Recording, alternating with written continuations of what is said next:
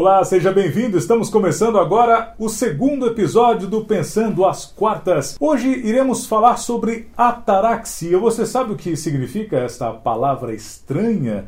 Já imaginou como ela pode ser aplicada no seu dia a dia? E mais uma pergunta interessante. Imagine só você encontrar o equilíbrio nas dificuldades da, da rotina, do dia a dia. E parece que nós temos um manual para isso e vamos falar sobre isso hoje, né, Henrique? Então, nós vamos usar durante esse período nosso de conversa um pouquinho daquilo que o Máximo Pigliucci também escreveu, que vai nos ajudar a colocar em prática o que nós aprendemos em cada lição.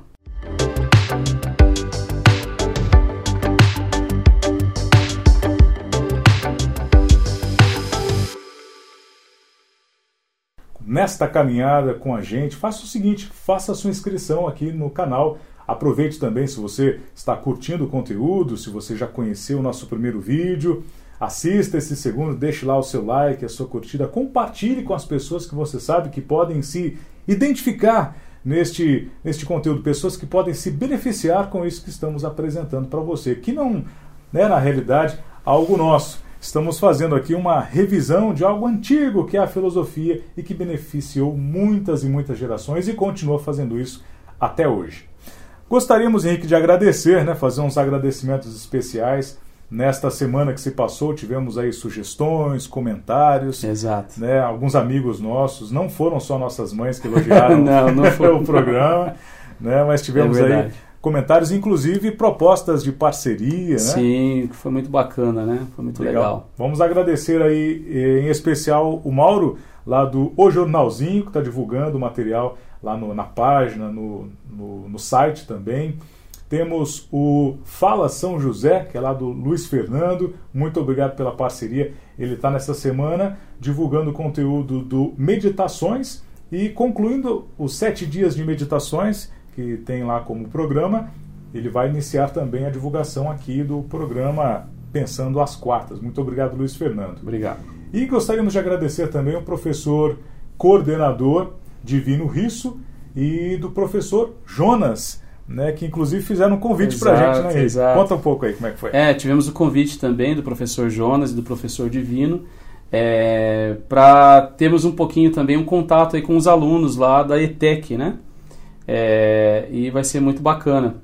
O projeto deles que é o projeto Biblioteca, Biblioteca Ativa. Ativa exato. Isso mesmo. E, enfim, são convites muito legais que a gente recebeu durante essa semana e logicamente que somos gratos a todas essas pessoas que estão acreditando nesse, nesse projeto, que eu acho que vai ser um projeto muito legal. E falando das sugestões e comentários, eu gostaria de pedir na produção aí que soltasse um comentário que nós recebemos essa semana do Binguinha Viana. Vai lá, com vocês. Escutem aí. Eu gostei bastante. O papo discorreu bem gostoso, então facilita bastante. Também que a forma como vocês se apresentaram a pessoa não entende por que, que vocês sabem de filosofia, né? Acho que é legal vocês falarem é, a formação de vocês nessa área, sabe? Gostaria de começar, em primeiro lugar, apresentando aqui meu companheiro e amigo Edu Cunha, Eduardo Cunha, que é bacharel em teologia pela Faculdade Entre Rios e também está cursando filosofia e é coach pelo Instituto Halls. É isso, isso né? Mesmo, isso mesmo.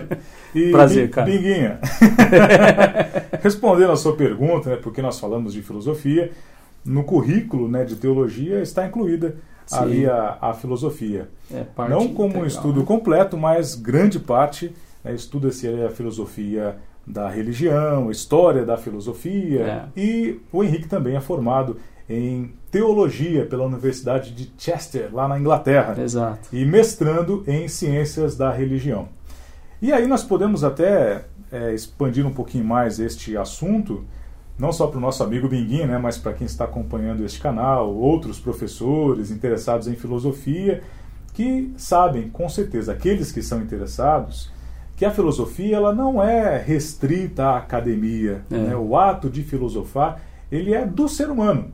Né? Toda vez que você faz um questionamento de onde eu vim, para onde eu vou, por que eu estou aqui, né? por que, que me foi dada essa oportunidade nesse local, nesta cidade, neste estado, neste país, nesta época Tudo isso é filosofia. Você nunca pensou nisso? Com certeza. É. Alguém já pensou isso em algum momento da vida. Tudo isso é filosofar. Exatamente. E a gente tem como propósito também nesse projeto é trazer um pouco da filosofia aplicada, né?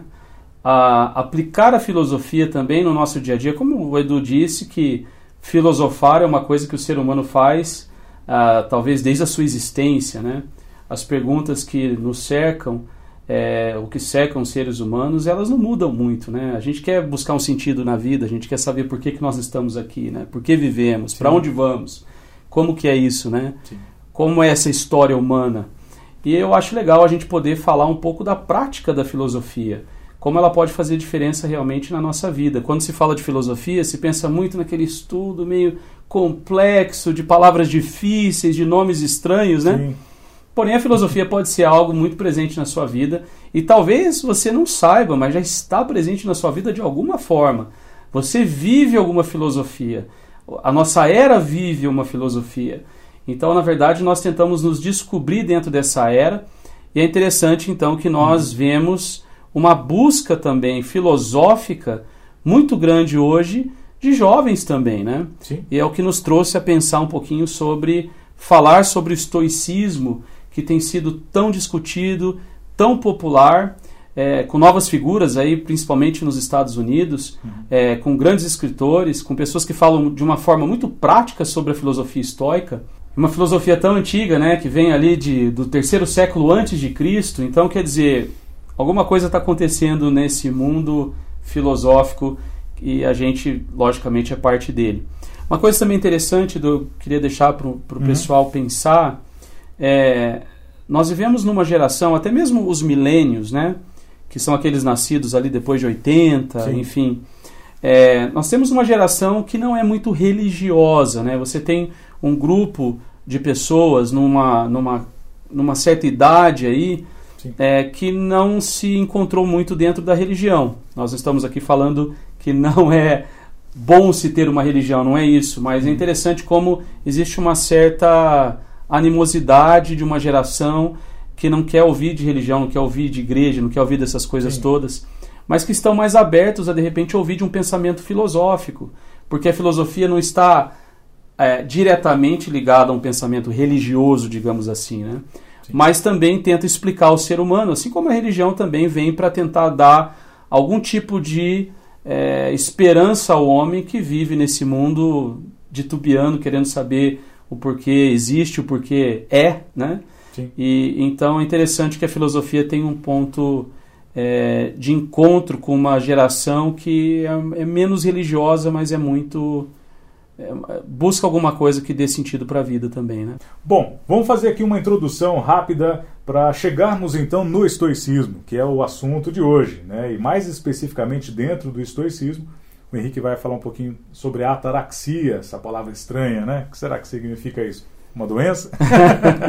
Bom, é, o período helenístico da filosofia, lá na Grécia, ele surge logo depois da morte de Aristóteles. Se você não conhece Aristóteles, né, talvez não conheça Platão também, que vem antes de Aristóteles, Aristóteles, pesquise um pouquinho sobre esses dois grandes personagens que marcaram a história da humanidade.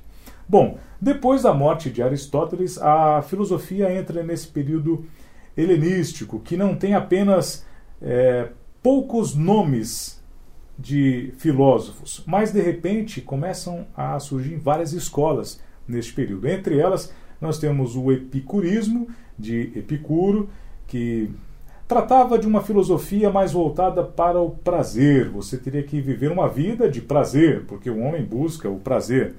Mas não vamos pensar, quando se fala em prazer, de repente algo desregrado, de qualquer jeito, vamos viver a vida aí, vamos festar. não nesse sentido. Mas o Epicuro dizia que você deveria encontrar prazer em todos os momentos da sua vida. Está com sede, você ter o prazer de tomar uma água. Está com fome, o prazer de satisfazer a, a sua fome, né? o seu desejo de se alimentar você está com saudade, né? resolva isso, procure a pessoa que você está com saudade, não fique né, guardando o prazer para depois, né? viva ele e, e, com intensidade. Estou falando de uma forma bem superficial, o epicurismo vai muito além disso. Temos também os cínicos, né? De repente, hoje em dia, a gente fala, ah, fulano é cínico, né? Virou uma palavra é. pejorativa. Poderíamos dizer que eram aqueles que queriam levar uma vida mais simples possível, mais simples possível. Uma relação até que nós, né, do nossa, da nossa faixa etária, temos de alguém que mora num barril, você que está nos acompanhando aí, né, o editor vai colocar para a gente uma imagem bem conhecida de alguém que, que viveu no barril, viveu no barril né, o Chaves.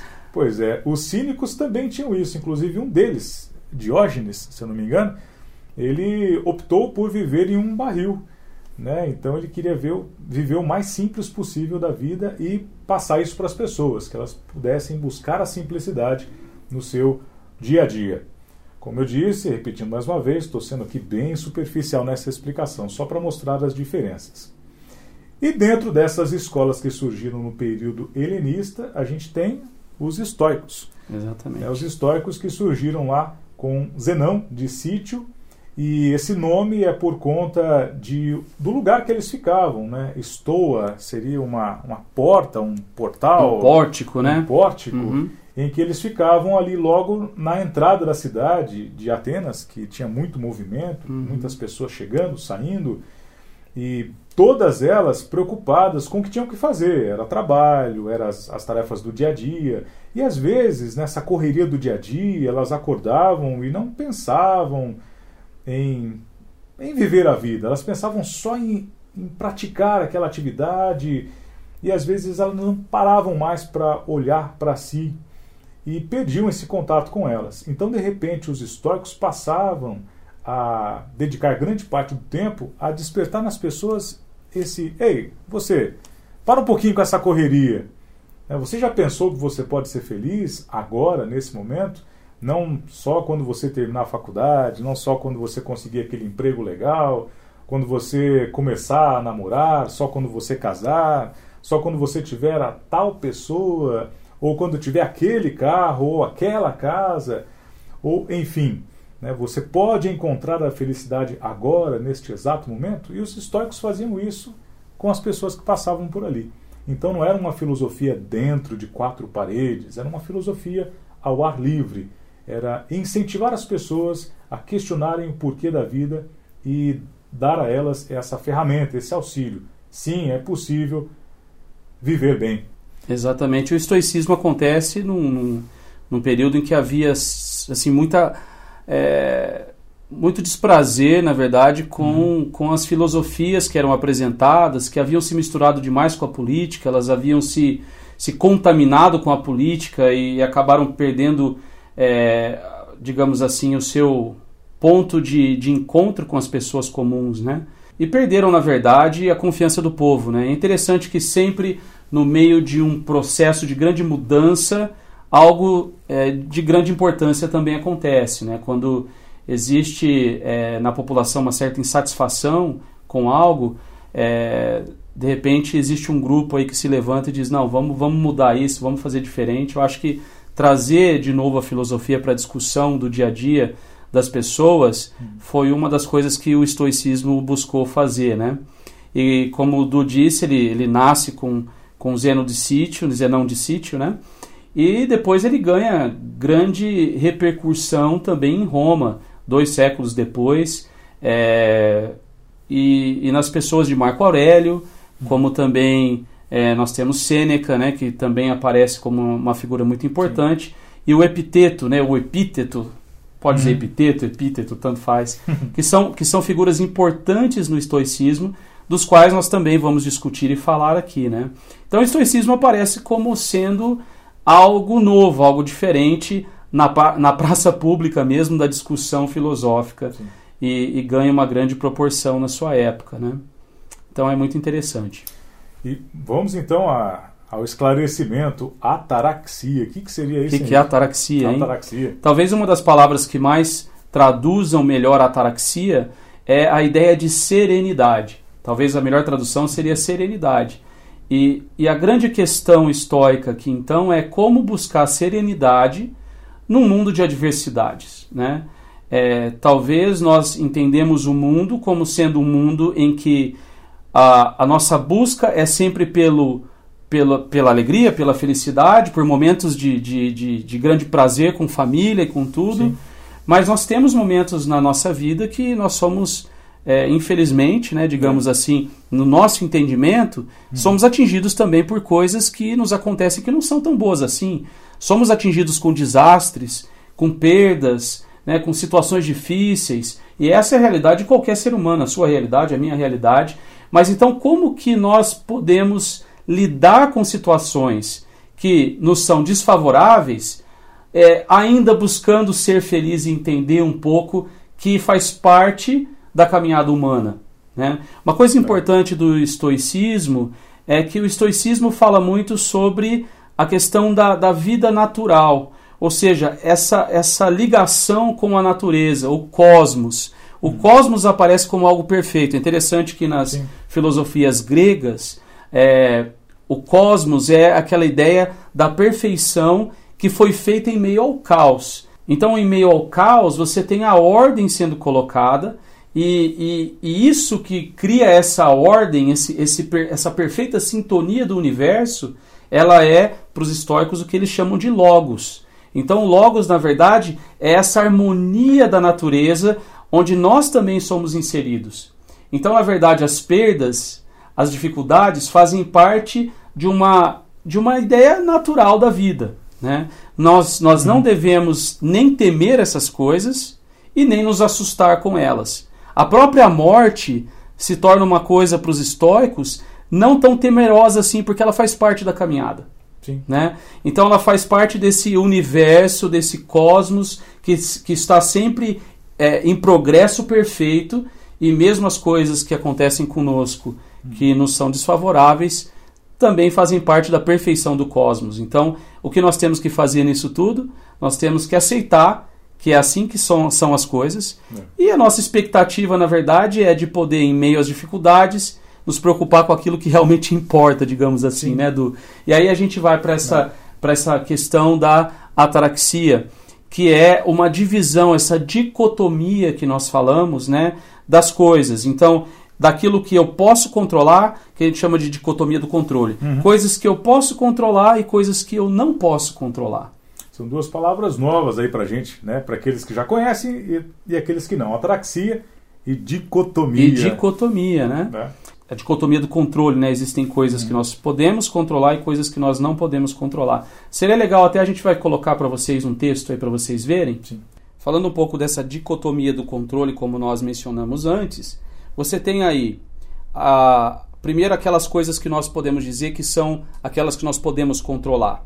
Então, olha, Epiteto disse o seguinte: das coisas existentes, algumas são encargos nossos, outras não. São encargos nossos o juízo, o impulso, o desejo, a repulsa. Em suma, tudo quanto seja ação nossa.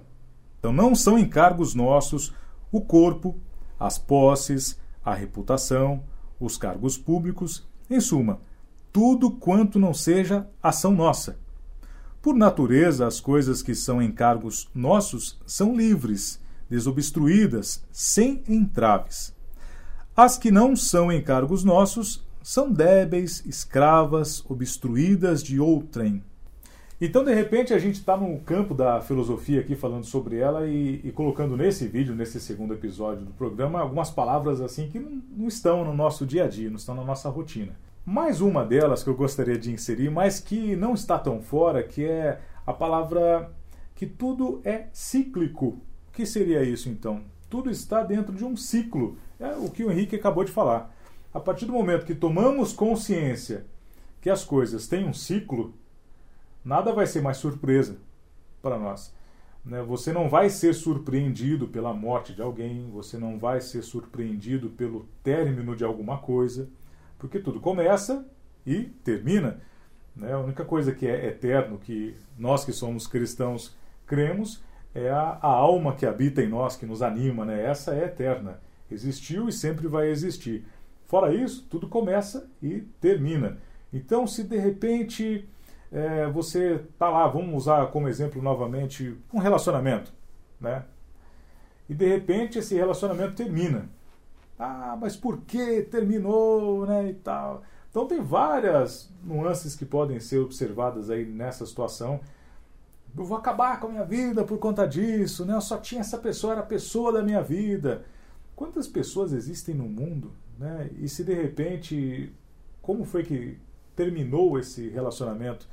Exato. Né? O que levou ao término dele? Claro que você vai se questionar sobre tudo isso, vai querer buscar culpados, né? E tudo mais. Vamos usar um outro exemplo. Você perde alguém da sua família, de repente falece o seu avô. Mas, gente, ele já estava com 70, 80, 90 anos, né? Chega uma hora que a gente não vai conseguir mais viver nesse plano. Nosso corpo, né, nosso veículo aqui da alma não vai sustentar mais isso. Então, de repente, você se acaba e tal, e por que isso aconteceu? Né? Deus É. me castigou, castigou a minha avó, a minha família, os meus pais com isso. E, de repente, se você passar a ter um olhar cíclico, observando as coisas como né, movimentos Exato. Ciclos né, da vida Ciclos que vêm e vão, né?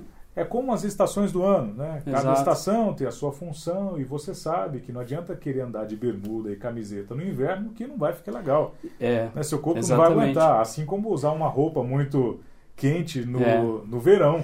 E- né? Você tem que estar preparado para. E é interessante que, por exemplo, é, quando, ele, quando Epiteto fala a respeito daquelas coisas que nós podemos controlar, ele, ele cita uma coisa interessante que é o impulso, né? Uhum. E às vezes a gente enxerga o impulso, na verdade, como algo incontrolável. É. Mas na verdade os impulsos, eles são reações que nós temos a respeito de certas coisas, sem na verdade nós analisarmos que naquela situação você pode responder de forma diferente. Sim, uma alternativa. Se você fala que o seu impulso é, é, sei lá, usar de violência com alguém que te falou alguma coisa que você não gostou, esse impulso não é necessariamente uma ação humana natural. Na verdade, você está agindo conforme aquilo que você acha que tem que agir. Mas esse, esse impulso ele pode ser controlado. Então o Epiteto fala, não, o, o teu impulso, eu acho interessante isso, Du, porque ele fala, o teu impulso você pode controlar. O teu corpo você não pode controlar. E aí entra numa questão que o Du falou que é muito interessante. Naquilo que a gente já falou antes, que é a ataraxia, que é a divisão das coisas que eu posso controlar e as que eu não posso, você vai dizer assim, ah, mas o meu corpo eu posso controlar. Bom, de certa forma você pode controlar. Como que você controla o teu corpo? Eu controlo o meu corpo. Aliás, devia fazer mais, faço muito pouco. Me exercitando, Sim. me alimentando bem. Esse é um controle que eu tenho do meu corpo.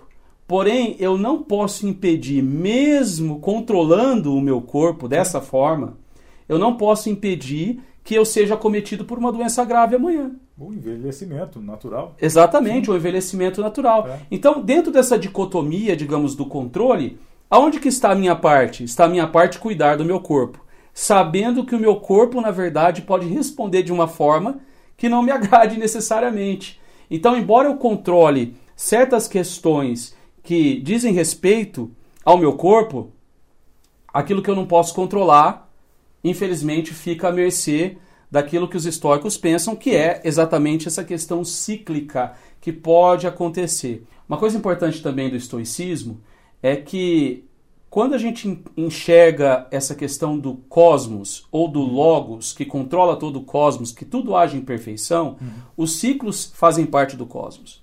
Né? Tanto que nós temos aí é, os próprios ciclos de um ano. Né? É lógico que nós moramos num, num país tropical que a gente não vê isso muito claro, né?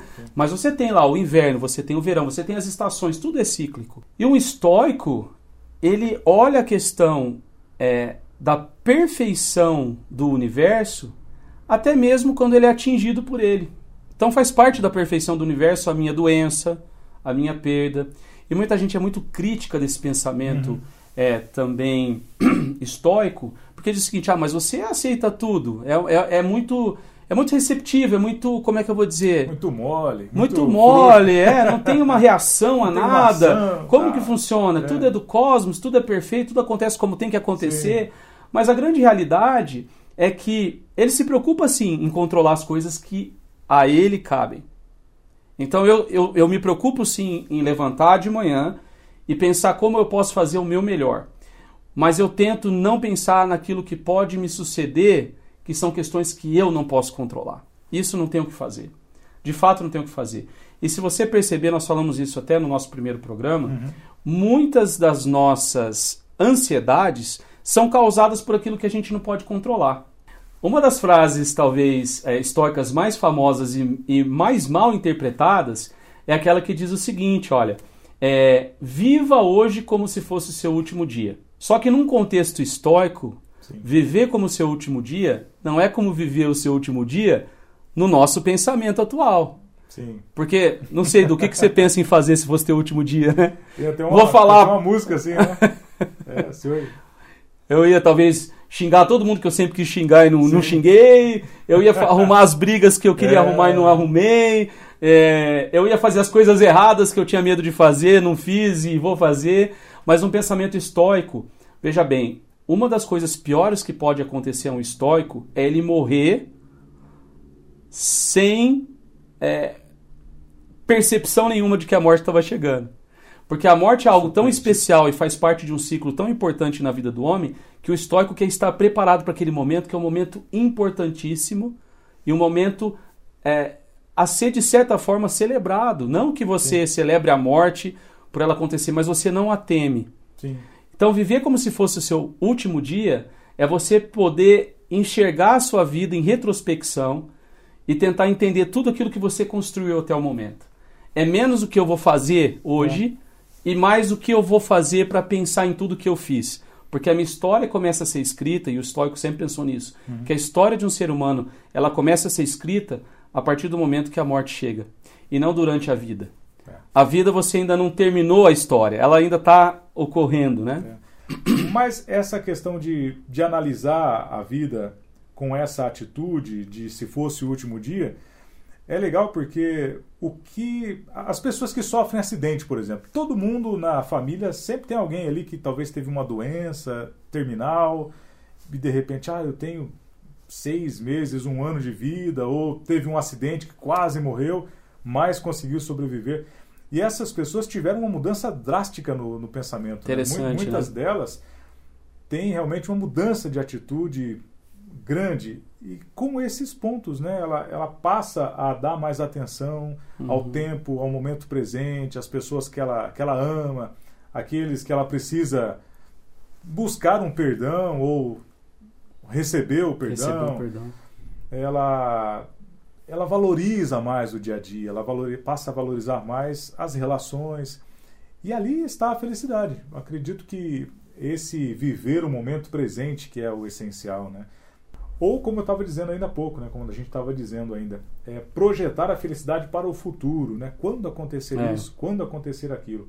E o estoicismo ele nos dá esse direcionamento, a ataraxia né, nos dá essa, essa intenção. Até porque o futuro faz Hoje, parte daquilo que nós não podemos controlar. Não podemos controlar. É por isso que nós não vivemos o futuro, né? Por isso Sim. que o estoico não vive o futuro. E o passado. Ele vive o presente, Sim. porque o presente é o que se pode viver e o presente é o que está diante de nós isso, e você só pode agir, na verdade, no presente. Né?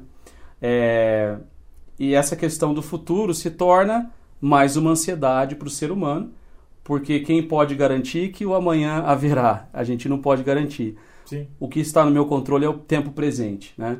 E o tempo presente é. nada mais é do que um presente. Né? É uma dádiva. Né? É um, nós que somos cristãos vemos isso como uma dádiva de Deus. Né? Talvez. É, o estoico diria que é uma dádiva do cosmos, né? Então, acho que nessa questão da dicotomia do controle, que fica para nós, talvez, Sim. como uma lição principal para o nosso episódio de hoje, uhum. é, é você começar a analisar certos. até os seus planejamentos. Não é errado você planejar. Veja bem, a gente está falando aqui de presente, mas Sim. amanhã você pode ter uma entrevista de emprego, né? A gente Sim. vai depois mandar para você um arquivo, se você quiser, tá? Vai estar disponível para você onde você vai poder fazer essa prática. Você colocar dentro, por exemplo, ah, vou ter uma entrevista de emprego. Dentro do que eu posso controlar, o que eu vou fazer? E o que eu vou fazer com aquilo que eu não posso controlar? Bom, eu não vou me focar nisso. Vou me focar naquilo que eu posso fazer. Né? É, e isso vale para qualquer situação da vida, na verdade, porque Infelizmente, para nós, seres humanos, nós gostaríamos de ter controle de todas as coisas, essa é a grande realidade, né? Sim. Talvez o desejo do homem de ser como Deus é exatamente esse de ter o controle de tudo, do tempo, das coisas, das pessoas, e nós não somos deuses, nós somos seres humanos, Sim. né? É... Aí que os, que os super-heróis ficam tão famosos, né? Porque eles Eles têm superpoderes, eles superpoderes. exa exatamente, É. né? E, e eles podem nos livrar de uma catástrofe, né, que está para É. acontecer, é, sendo que catástrofes acontecem. Então, a questão humana não é não haver catástrofe, a questão humana é como lidar com ela, como lidar com esse, com esse evento, né? E é legal isso que o Henrique falou de você participar com a gente através de um exercício. Essa é a proposta que nós deixamos para você que está assistindo o vídeo agora. Digite aí, se você está assistindo no, no Facebook, no Instagram ou no YouTube, digite aí no- nos comentários o, o que você achou desse programa, desse conteúdo. E se você quiser receber o exercício, digite assim também, eu quero, né? Tudo em maiúsculo, Isso. coloque lá, por gentileza. Eu quero, tudo em maiúsculo, e nós iremos entrar em contato com você e, e enviar o exercício para você praticar durante esta semana.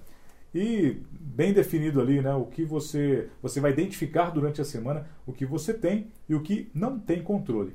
E aí envie para a gente depois, iremos discutir isso e apresentar aí algumas propostas no próximo episódio do Exatamente. Pensando às Quartas. E nesse exercício, lembre-se, foque naquilo que você pode controlar. O que você não pode controlar, pare de se preocupar com ele, porque não adianta. Você vai ter que esperar e a sua parte estando feita, pelo menos você descansa, fica tranquilo, você sabe que aquilo que você tinha que realizar, você realizou. Isso vale para várias coisas na vida, Sim. né? É, exemplos de coisas que a gente não tem controle são vários. A gente falou de algumas coisas, né, Du? Mas até o que pensam de mim, eu não posso controlar isso. Sim. Tá na moda, vamos dizer assim, é, no, no Instagram, no Facebook. Esses dias, não sei se você viu, Acho que não. é, se alguém te disser é, o Henrique, Verdade, é? verdade. Ficou muito popular isso, Sim, né? né? O que você diria, que né? você diria? Que Henrique é? que Henrique. Exatamente, esse é o exemplo, né? Você não tem controle do que Não. as pessoas vão dizer que O que eu tenho é. controle das minhas atitudes diante Uhum. das pessoas que podem me dar uma boa reputação. Agora, mesmo fazendo o correto, se alguém quiser falar mal de você, mesmo você agindo corretamente, simplesmente porque uma coisa interessante é Uhum. que Marco Aurélio fala é, nas meditações, eu acho Uhum. que é, um- é uma das, das primeiras páginas das- das meditações de Marco Aurélio, ele fala assim, olha, esteja ciente que hoje você vai acordar e hoje você vai estar diante de pessoas invejosas, Sim. de pessoas maldosas, de pessoas que gostam de você, que te amam e que te odeiam. Você vai estar diante dessas pessoas todos os dias. E aí vem a questão: como que você vai agir diante disso? Né? Eu vou me prender às que me odeiam ou eu vou tentar aproveitar das que gostam de estar do meu lado, querem estar do meu lado, fazem questão de estar do meu lado? Sim. Então, essas questões. Marco Aurélio fala isso, olha, gente, aquilo que você que falam a seu respeito, que não gostam de você, você não pode controlar. Você não pode convencer uma pessoa que te odeia a gostar de você, principalmente se ela não tiver uma razão, é, digamos assim, justa para isso, né, de certa forma. Então, você vai ter olhares de inveja, vai ter olhares de pessoas que vão torcer por você. Onde você vai se focar? Bom, se você tentar convencer a todo invejoso de querer o seu bem, acho que você vai viver sofrendo e a ansiedade vai tomar conta do seu coração. Então pense nisso, até naquilo que as pessoas pensam de você, falam. O que você tem controle é Sim. atitude sua diante das pessoas, atitude sua diante da sociedade. O restante você não tem controle. O que vão falar de você? E é uma brincadeira, parece boba, mas que tem muita gente que está ficando chateada com isso. De repente você posta lá, né? O que diriam? É, né, É, se quem alguém o perguntar quem é né? Eduardo, o que, que você é diria? Eduardo? Né, De repente pode aparecer algumas respostas lá que eu posso olhar e não concordar muito. E aí É. eu vou acabar com o meu dia por causa disso? Vou acabar com a minha semana, com o meu ano? Mas eu não esperava que pensavam isso de mim. Né? E de repente, se você não leva isso na brincadeira como uma situação que você não tem controle, você se você fica realmente para baixo. né? É. Pode entrar numa depressão, Exato. inclusive, por talvez descobrir coisas que pensam de você É. que você não E a, sabe. e a pergunta do estoico é exatamente essa. Por exemplo, Uhum. alguém me chama de gordinho. Sim. Eu vou dizer. O que eu vou dizer? Bom, tem duas coisas aí. Ou a pessoa está certa ou está errada. É. Se ela está certa, eu vou dizer, bom, sou mesmo e vamos que vamos. Vamos Sim. tocar a vida, porque eu não posso. Eu posso mudar, mas vai demorar um pouquinho de tempo. Ou simplesmente não me serviu. Aquilo que não me serviu, bom, não me atinge, deixa pra lá. Pronto. Não me importa. Né? É. Agora, é perigoso, né, Du? Esse, esse exercício Sim. que estão fazendo na internet é perigoso. É. O que você diria de mim é meio perigoso. Acho que eu não quero perguntar pra ninguém, não. Deixa pra lá. Eu tô fora dessa. Eu tô Bom, fora dessa. Para você que está aqui nos acompanhando, agradecemos imensamente a sua audiência até aqui, né? Você que ficou com a gente aqui até o final do, do programa, até o final do episódio, desse segundo. Se você perdeu o primeiro, aproveite e confira aí na, na rede social que você está acompanhando, no canal, e assista o primeiro programa, por gentileza, deixe seu comentário lá também. Mais uma vez peço para se inscrever, para curtir, para compartilhar com as pessoas que você sabe que podem ser beneficiadas com este conteúdo. E nós esperamos muito que você seja realmente beneficiado com aquilo que preparamos para você. E falando nisso, nós gostaríamos de concluir com uma oração. Verdade. Olha só, Que é muito estoica, né? uma oração estoica. Uma oração estoica. Que é uma oração muito conhecida, né, Du? É, que é chamada de Oração da Serenidade. Que foi escrita por um reverendo americano, Reinhold Niebuhr. Acho que esse é o nome correto, Reinhold Niebuhr. E se tornou muito, muito usada, até mesmo em grupos, né, de, não, não diria de, de autoajuda não, mas de mútua ajuda. Como, por exemplo, os alcoólicos anônimos aqui do Brasil que usam essa oração, que é chamada de oração da serenidade. Du, você que tem a voz linda aí, você não quer, por favor, ler pra gente? Então, a gente encerra com essa oração estoica, né? Que fala exatamente da dicotomia do controle, coisas que eu posso controlar, coisas que eu não posso controlar. Então, vamos lá. Vamos lá.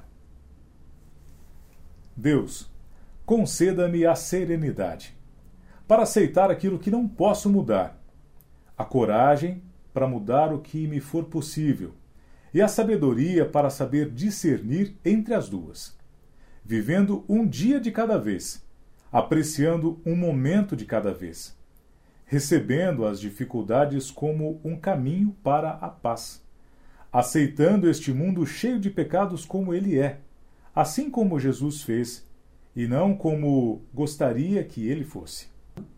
Confiando que o Senhor fará tudo dar certo, se eu me entregar à sua vontade, pois assim poderei ser razoavelmente feliz nesta vida e supremamente feliz ao seu lado na outra.